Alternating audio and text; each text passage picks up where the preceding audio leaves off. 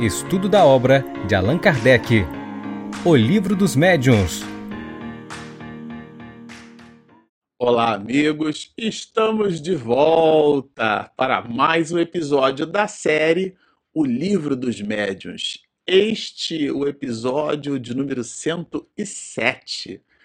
Bom, para você que está nos acompanhando no canal, nós vamos nos despedir com este episódio do capítulo de número 24. Trata-se do item 268, aonde Allan Kardec coloca 28 perguntas e respostas desse item. É, São Luís respondendo a questões complexas de uma forma bem didática e simples, é sobre é, a identidade dos espíritos. Nós lemos no episódio passado as 14 primeiras perguntas desse item 268 e agora temos o desafio de encerrar é, neste episódio todo o volume de reflexões restantes deixadas aqui no binômio pergunta e resposta é construída pelo mestre de Lyon em cima desse capítulo que é simplesmente formidável, porque ele apresenta questões de altíssima relevância reflexiva é, para todos nós. Bom, na questão de número 15, dando sequência que é o volume é, de conteúdo que a gente tem para trabalhar, Allan Kardec vai falar, vai perguntar, né? Para não ser enganado, basta que alguém esteja animado de boas intenções, já que no episódio passado a gente comentou um pouco sobre essa ideia da boa intenção, que o espírito às vezes pode ter uma índole boa, mas não necessariamente aquilo que ele aporta, aquilo que ele diz, aquilo que ele fala, é, traduz a verdade há que se estabelecer uma distinção. Nem todo espírito familiar, por exemplo, é um espírito bom. Às vezes a ideia do espírito familiar é aquele que tem similitude vibratória conosco, portanto, familiaridade. Mas não significa que seja um espírito nobre. A gente tem que ter um ponto de atenção. Às vezes a gente usa as palavras assim, né? E elas têm é, significados com uma sutileza bem interessante né? E, e aí, claro, né, que ele vai citar, vai estabelecer essa relação da intenção com o vínculo dos homens sérios, né, que sujeitos a serem enganados, né? E o homem tem sempre é, alguns pontos fracos que atraem os espíritos zombeteiros. Então vejam, ali na relação entre, entre mim e um espírito, é, há que eu me ocupar comigo e não com o próprio espírito. Eu não tenho senioridade, eu não consigo, eu não tenho domínio sobre o espírito, mas eu deveria ter domínio sobre o meu próprio juízo de valor. O homem tem sempre alguns pontos fracos, por isso diz nessa direção. Agora, deve, pois, desconfiar sempre da fraqueza que nasce do orgulho e dos preconceitos, ou seja, julgar-se infalível. Não, a nossa reunião mediúnica, ela só recebe espíritos bons ou quando o espírito mal se comunica, no caso de uma reunião de desobsessão, por exemplo, né? Há que se estabelecer o diálogo com os espíritos que, em tese, promovem o processo da obsessão e, por essa natureza de conúbio mental, são espíritos maus, são espíritos perversos. Então, sabe-se ali por sinais específicos que devem ser esses sinais traduzidos pela linguagem do espírito, não é pela agitação, pela. É, é, a gente já vai ver isso aqui como sendo de fato um espírito perverso, um espírito mau. E, e, isso pode criar na pessoa ou nas pessoas do grupo um empoderamento é, no sentido de se julgar infalível. A infalibilidade, né? Eu sou, eu sou infalível, né? E isso é inconsciente. A pessoa, no seu juízo de valor pleno, ela não vai, inclusive, mencionar que o grupo é infalível, mas ela acha que é um excelente grupo mediúnico, e isso daí pode ser, né, quando vinculada a orgulho e preconceito, pode ser a porta de entrada larga, já que isso pode se tornar a fraqueza daquele grupo e que, portanto, é, seja essa fraqueza explorada por espíritos zombeteiros. Agora, Kardec, aqui na sequência, vai perguntar por que Deus permite que os espíritos maus se comuniquem com os homens e digam coisas ruins? É, dado que isso acontece, né? Dado que pode o espírito comunicar-se e, e, e, de maneira falaciosa é, até aportar meias verdades, mas é, ser um espírito embusteiro, é, enganador, é, é, enfim. Por que, que Deus permite que isso aconteça, né? É, e aqui a resposta visita, ela está na direção do ensinamento, né? É o ensinamento. É, e a gente precisa amealhar esse bom ensinamento. É preciso que haja comunicações de toda a espécie, para que aprendais a distinguir os espíritos bons dos maus, e para que vos sirvam de espelho a vós mesmos. Isso daqui é, é, é sensacional porque, na verdade, o exercício de as classificar, de classificar as comunicações, esse exercício é 100% nosso. Então, o espírito simplesmente se comunica, mas o juízo de valor sobre o conteúdo da mensagem deve pertencer ao grupo é, de reunião mediúnica, ao, àquele grupo né, que se propõe esse intercâmbio. Então, nessa direção, é, trabalha a resposta aqui de novo a ideia da distinção, que a gente viu no episódio passado, essa distinção, o ingrediente dessa distinção é o discernimento, e o ingrediente do discernimento certamente é o estudo. Então, o médium deve, inclusive a gente viu que essas expressões estão contidas aqui na dinâmica de perguntas e respostas de forma é, coercitiva, né? no imperativo, deve, exige o estudo. Né? E, e na sequência, então, Kardec comenta, né? Os espíritos podem inspirar, né, por meio dessas comunicações escritas, né, desconfianças infundadas contra certas pessoas e semear intriga entre amigos, isso é bem interessante. Isso seria, assim, mal traduzindo, a fofoca do mundo espiritual, né? Então o espírito comunica, trazendo informações, por exemplo, entre sogra e, e, e, e genro, é, esposa e marido, fala de traição, revela alguma coisa que seja algum mecanismo específico dentro do ambiente familiar. Isso pode acontecer? Pode acontecer. Agora, esse espírito é um espírito bom? Certamente que não, ainda que produzam meias verdades na sua comunicação. Mas a resposta é ainda mais profunda. Os espíritos perversos e invejosos podem fazer no terreno do mal tudo o que fazem os homens, razão pela qual devem estes estar sempre vigilantes. Então é opinião de um determinado espírito, né? Essa opinião deve ser investigada pela linguagem. Aqui um ponto de atenção. Nós já dissemos isso em episódios anteriores, mas para você que está nos assistindo, é, a guisa de recordação. Quando a gente fala de linguagem, não é erudição é, gramatical não é concordância verbo-nominal, não é o uso de palavras que não sofreram viciação pelo, né, pela, pelo cotidiano, nada disso. E quando a gente fala da linguagem, é o conteúdo da mensagem. Então, uma linguagem capaz de semear a discórdia e a desconfiança é sempre obra de um espírito mau. Então, se há uma mensagem mediúnica é, expedida por uma, numa reunião mediúnica, por um grupo, e o conteúdo dessa mensagem pode criar intriga familiar, essa mensagem vem de um espírito mau. Ainda que o conteúdo, vejam, traduza é, verdades do ponto de vista das relações familiares. Por exemplo, o espírito pode, pela possibilidade mediúnica de um determinado médium, trazer informações que desconcerte psiquicamente uma determinada pessoa da reunião, que diga coisas sobre seus familiares que ela ou que ele desconheciam. E essas coisas, é, em sendo ditas, podem quando colocadas de uma forma que menospreze o outro, que incite revolta, indignação, isso não vem de um espírito bom. O espírito bom não vai, com a mensagem, nos incitar esse tipo de pensamento ou de sentimento. Gente, isso é bem singular, isso é um ponto de atenção bem relevante, é doutrinário, não sou eu, Marcelo Show, que está falando, está na questão de número 17 do item 268 do capítulo 24 da parte 2 do livro dos médiuns tá certo? Então, a linguagem capaz de semear a discórdia e a desconfiança é sempre obra de um espírito mau. Aqui está bem clara a resposta, né?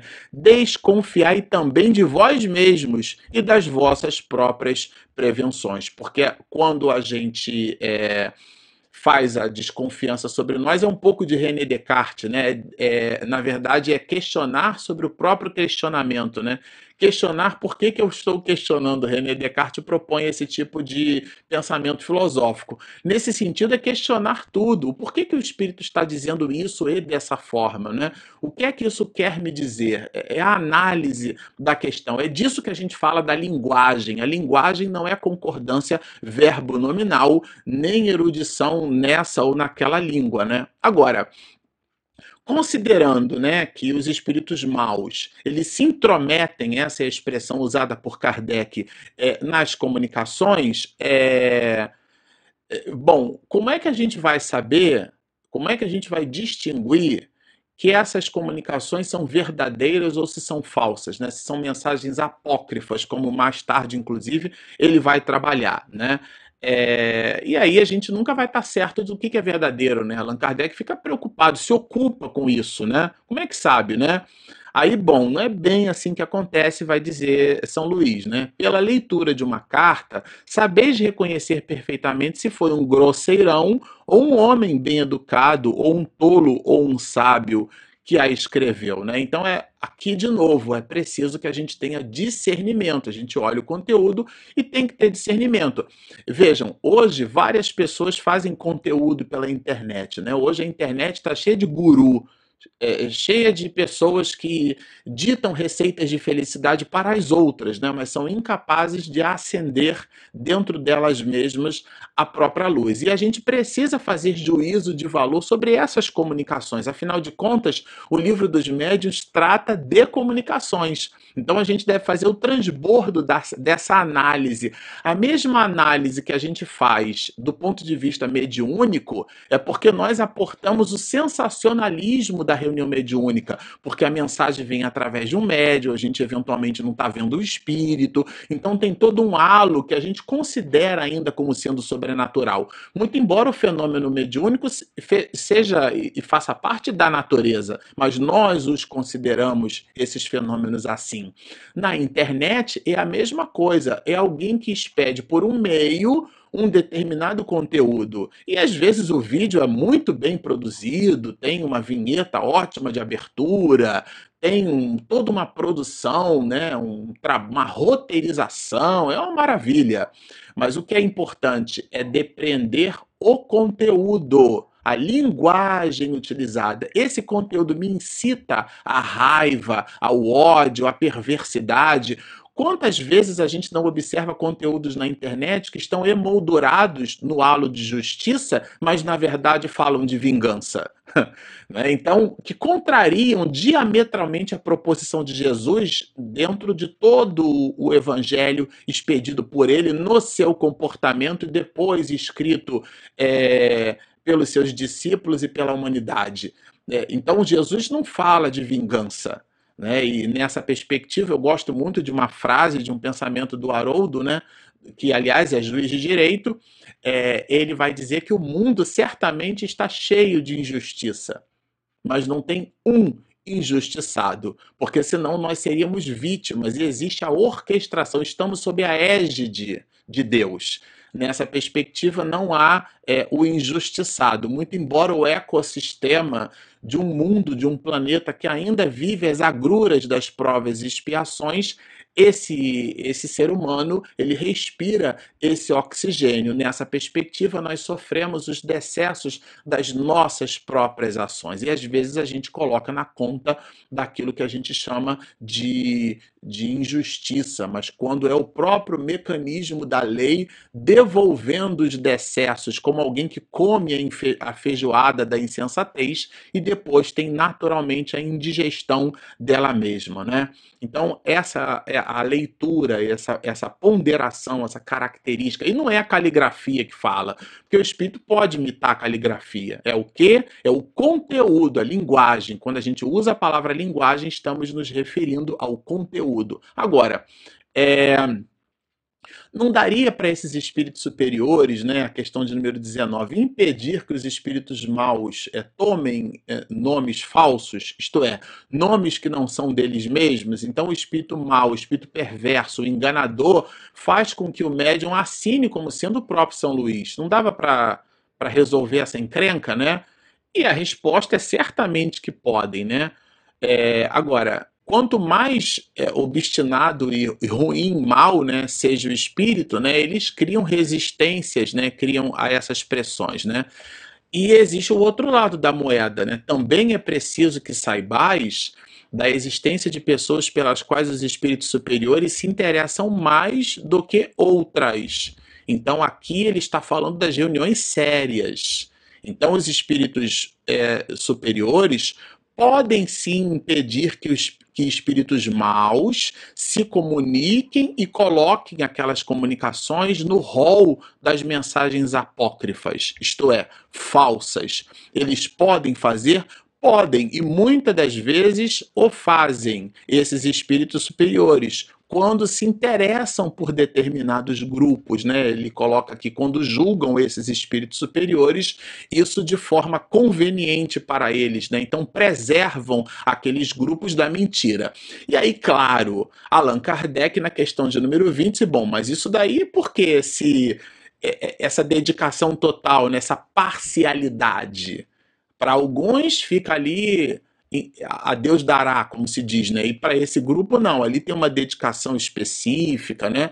E ele entendeu nessa resposta uma certa parcialidade. E a resposta é sensacional. Não, não há parcialidade, há justiça. Então ele está falando aqui das reuniões mediúnicas formadas por pessoas sérias e não entendamos seriedade como uma pessoa sisuda né? uma pessoa carrancuda, uma pessoa sisuda. A seriedade não é isso. Um dos primeiros milagres é, registrados nos evangelhos é, feitos por Jesus foi a transformação da, da água em vinho, ou como diz o Divaldo, né, deu a água ao sabor do vinho.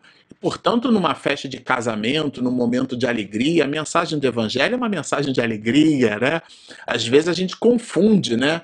É, a, a, seriedade com aquela, com aquela carranca, né? Então, não, são coisas realmente dissociadas. Mas o porquê dessa, dessa parcialidade, dessa exclusividade, né? É uma, seria aquele um grupo VIP, né? A espiritualidade não, esse grupo mediúnico aqui é um grupo VIP. Então não, não tem parcialidade, tem justiça. Por que, que tem justiça? Porque os espíritos bons se interessam pelos que usam criteriosamente a faculdade. A faculdade mediúnica para quê? Para discernir, né? E trabalham seriamente por melhorar-se. Trabalham seriamente por melhorar-se, de modo sério. São pessoas sérias que não usam a reunião mediúnica como passatempo tempo. Ah, eu recebi uma visita, hoje eu não posso ir para reunião mediúnica, não. Ah, hoje eu não recebi visita nenhuma, hoje a minha série do Netflix lá que eu maratonei, eu não tenho mais o que assistir, porque já terminou a temporada, agora sim eu posso ir para reunião mediúnica. Não é isso porque a regularidade, a pontualidade, a assiduidade falam do grau de seriedade com que a gente aporta, né? É o parágrafo é, primeiro e segundo do item 8 da introdução do Livro dos Espíritos. A seriedade de um estudo está na continuidade a que se lhe é dada. Palavras do mestre de Lyon. Então a gente entrega a nossa seriedade pela regularidade. É como um trabalho que você marca ponto. No trabalho a gente não falta, porque se faltar, dependendo do avanço de um quarto de hora, pela disciplina desse ou daquele empregador, vai ser descontado na folha. Agora, na casa espírita, a gente faz de qualquer jeito? Não é assim que funciona. E os espíritos superiores observam esse grau de seriedade. Às vezes a pessoa tem é carrancudo, né? Mas não é sério. Sério no sentido do comportamento. Não aporta seriedade, não entende a importância da reunião mediúnica, traduzindo essa importância no seu comportamento, na leitura, no estudo, na regularidade do estudo, participa por exemplo, de um estudo sistematizado da doutrina espírita, o grupo, a reunião mediúnica, muito fortemente é inclusive indicado por vários opúsculos expedidos pela Federação Espírita Brasileira. Um grupo mediúnico deve estudar com regularidade a mediunidade tá certo? Ele não deve se achar ali como sendo uma reunião de pessoas num horário onde não se tem nada para fazer. Não. E é por isso que esses espíritos superiores, entendendo essa dinâmica, criam mecanismos diferenciados. Por quê? Porque essas pessoas já se diferenciaram pelo seu grau, pelo seu halo de superioridade. É disso que trata, né? É, é disso que os espíritos tratam. É muito relevante a gente entender essas mesmas questões. Agora tem um desdobramento aqui, né? Por que, que Deus permite que os espíritos cometam sacrilégio de usar falsamente nomes venerados? Achei bem sensacional essa pergunta. Isso é um sacrilégio, né? Agora, é, é, é, do mesmo jeito que Deus permite que os homens blasfemem a própria divindade, né? Os espíritos, assim como os homens, têm o livre-arbítrio, tanto para o bem quanto para o mal. Então, Deus nos dá a liberdade de arbitrar, portanto, de decidir, né? E e nenhum de nós, no uso dessa liberdade, que é proporcional ao nosso discernimento espiritual, claro, estaremos isentos das consequências, como coloca a Delfina de Guirardin no Evangelho segundo o Espiritismo, né? que é quando ela fala da, da, das consequências dos atos, né? trabalhando a ideia da desgraça real. Delfina de Guirardin fala que o, a, o problema da, da, do decesso está nas consequências, porque o ato, às vezes, como a mentira, por exemplo, livra a pessoa no imediato de uma encrenca enorme, mas traz consequências, às vezes, muito graves. Né? Então é disso que se ocupa Delfina de Guinardin, é disso que trata aqui um, a reflexão sobre essa resposta. Né? Bom, então os espíritos é, possuímos todos livre-arbítrio. Agora aqui há uma questão que gravita fundamentalmente em cima de um alicerce basilar é, quando se trata de reunião mediúnica. Haverá fórmulas eficazes para expulsar os espíritos enganadores? Fórmula. Aqui é um ponto de atenção bem relevante. Né? Então, é, é... bom, eu vou ler a resposta e eu faço comentário. Fórmula é matéria é preferível um bom pensamento dirigido a Deus. Então vejam, aqui nada de sentar na cabeceira da reunião mediúnica, sabe? Nada de usar roupa branca, de acender incenso, de criar ritos e fórmulas é, ritualísticas, né? É, dentro das reuniões mediúnicas. Para quem tem dúvida, não é o Marcelo Show que está falando, é o item, é a pergunta, né? É, na forma de item de número 22 do item, sim, 268 do capítulo 24 da parte segunda do Livro dos Médios. Nós só estamos aqui como um papagaio repetindo o conceito expedido pelos espíritos. Fórmula é matéria e a reunião não é material. A reunião mediúnica é de caráter espiritual. Você pode usar roupa branca? Pode, tem problema nenhum, mas não transforme isso num rito.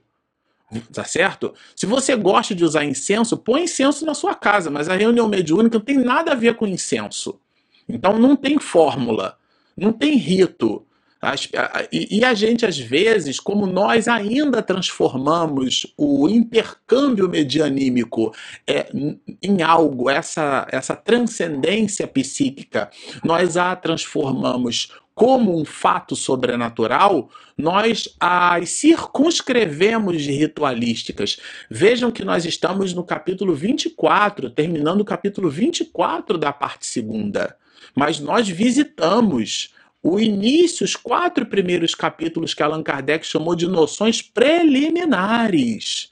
E lá, depois de indagar sobre a existência dos espíritos, né, abre o capítulo primeiro com uma pergunta sensacional: há espíritos? E desenvolve toda uma ideia, ideia essa que se inicia pelo pensamento do maravilhoso e do sobrenatural e coloca ao mestre de Lyon que a comunicação medianímica não é maravilhosa, que os fatos mediúnicos não são sobrenaturais porque não estão acima da natureza. Eles estão íncitos em a natureza, fazem parte estas comunicações da natureza, são mecanismos da lei que nós estamos ali desenvolvendo. Só que a gente considera isso como sendo algo fantasmagórico, maravilhoso, sobrenatural. Então a gente cria ritualísticas no processo da reunião. Muito cuidado com isso, né? Agora, para quem ainda tem dúvida na questão de número 23, ele vai perguntar né, de alguns espíritos que dispõem de sinais gráficos inimitáveis. Né? Eu me lembro muito da. No, no, congresso né, que a Federação Espírita Brasileira promoveu sobre o centenário de Chico Xavier, aonde nos bastidores alguém perguntava para Raul Teixeira sobre essa ideia da, do código que Chico Xavier colocaria nas suas mensagens para poder em, em, é, efetivamente sinalizar naquele código, né, que era realmente uma mensagem psicografada, é, sendo o espírito o próprio Chico Xavier. É, vejam, não encontramos respaldo quando a gente lê para essa questão, quando a gente lê essa resposta, né? Os espíritos superiores não dispõem de outros sinais para se fazerem reconhecer, além da superioridade das suas ideias e da própria linguagem. Aqui está bem claro. Então, ah, mas eu não concordo, eu, eu acho que é outra coisa. Por isso que você acha, porque é a sua opinião.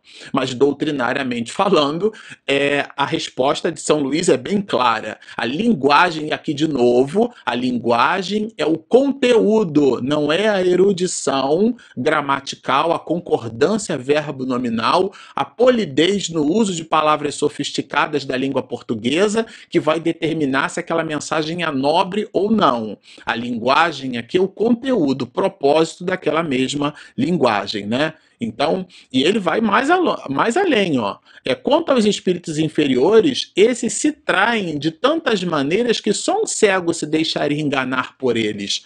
Porque é, é, é, algumas falácias é só uma questão de ponderação, de análise. Retira a empolgação de terem vindo pelo halo mediúnico. Muito importante isso, né? E as concentremos na ideia de que esse espírito pode ser um espírito mentiroso e a gente tem que fazer, então, um forte, um grave né, é, juízo de valor. Bom, esses espíritos superiores poderiam imitar o pensamento? Simular uma ideia boa? Agora vejam, imitam, a resposta é sensacional. Eu, particularmente, li assim, lembrei bastante das fake news. Imitam o pensamento, como os cenários do teatro imitam a natureza, ou seja, de forma falsa. O espírito pode tentar simular bondade numa comunicação? Pode, mas é como alguém é uma planta de plástico. Se você chegar mais perto, se você passar a mão, esfregar a folha a mão, às vezes você não precisa nem tocar para identificar. Aqui a gente tem um ornamento desse assim, de longe você acha que, que, é, que é uma planta natural. Ela imita de uma maneira fantástica até. Mas se você prestar atenção, você vai identificar que não é uma planta natural. E aqui, nesse caso, a mensagem mediúnica exige isso, que nós prestemos a atenção. Né, nesse sentido. Né? Então, eles imitam, é, é uma fake, tá certo? Agora, Kardec, na 25, pergunta de maneira bem curiosa, né? Nessa perspectiva, então, parece assim sempre fácil, né? É, que seja fácil descobrir se a fraude por meio de um estudo atento. Vejam, por meio de um estudo atento. E a resposta dos espíritos é categórica, não duvideis. Ou seja, de novo traz à baila o estudo como sendo o mise en place, né? Aquele, aquela preparação inicial para a composição do alimento necessária. O juízo de valor só é bem feito quando a pessoa tem repertório tem equipamento cognitivo para fazer a análise, senão ela não consegue analisar. Logo, o estudo é fundamental, representa o fundamento, a base, o alicerce para uma boa análise, né? Os espíritos só enganam os que se deixam enganar. Quem é que se deixa enganar? Quem vive uma vida sem análise crítica. E quem é que vive uma vida sem análise crítica? Quem não estuda, não? Então é preciso ter olhos de mercador de diamantes para distinguir a pedra verdadeira da falsa. Esse olhar de mercador, é esse senso crítico, né, aqui representado simbolicamente na distinção entre uma esmeralda falsa e verdadeira, é o estudo que a gente deve fazer. Agora, é, a gente falou da linguagem, e Allan Kardec se ocupa disso, porque existem pessoas que se deixam é, seduzir por uma linguagem enfática, né? É uma mensagem que está empolada. E, de uma maneira geral, a resposta gravita em torno daquilo que o espírito chama de tola vaidade que a pessoa está se preocupando com a projeção de ego, né, com a erudição, e não mesmo com o conteúdo. Vejam a resposta. No núcleo da resposta, nós retiramos assim: há pessoas simples e pouco instruídas, que são mais difíceis de enganar do que outras, que são astutas e sábias. Então, veja aqui que há um componente sutil. Às vezes, a gente, quando fala de instrução, de leitura, de estudo, a gente poderia remeter a um academicismo frio. E a ideia não é essa porque há aquelas pessoas que são possuem uma vida cercada de simplicidade do ponto de vista socioeconômico e no entanto são pessoas movidas, motivadas intrinsecamente pela sua natureza íntima de um senso, de uma percepção, é aquilo que Allan Kardec chama de desenvolvimento do senso moral. E às vezes são analfabetas, tá certo? Então, mas escutam a mensagem, opa, isso aqui não está fazendo muito sentido.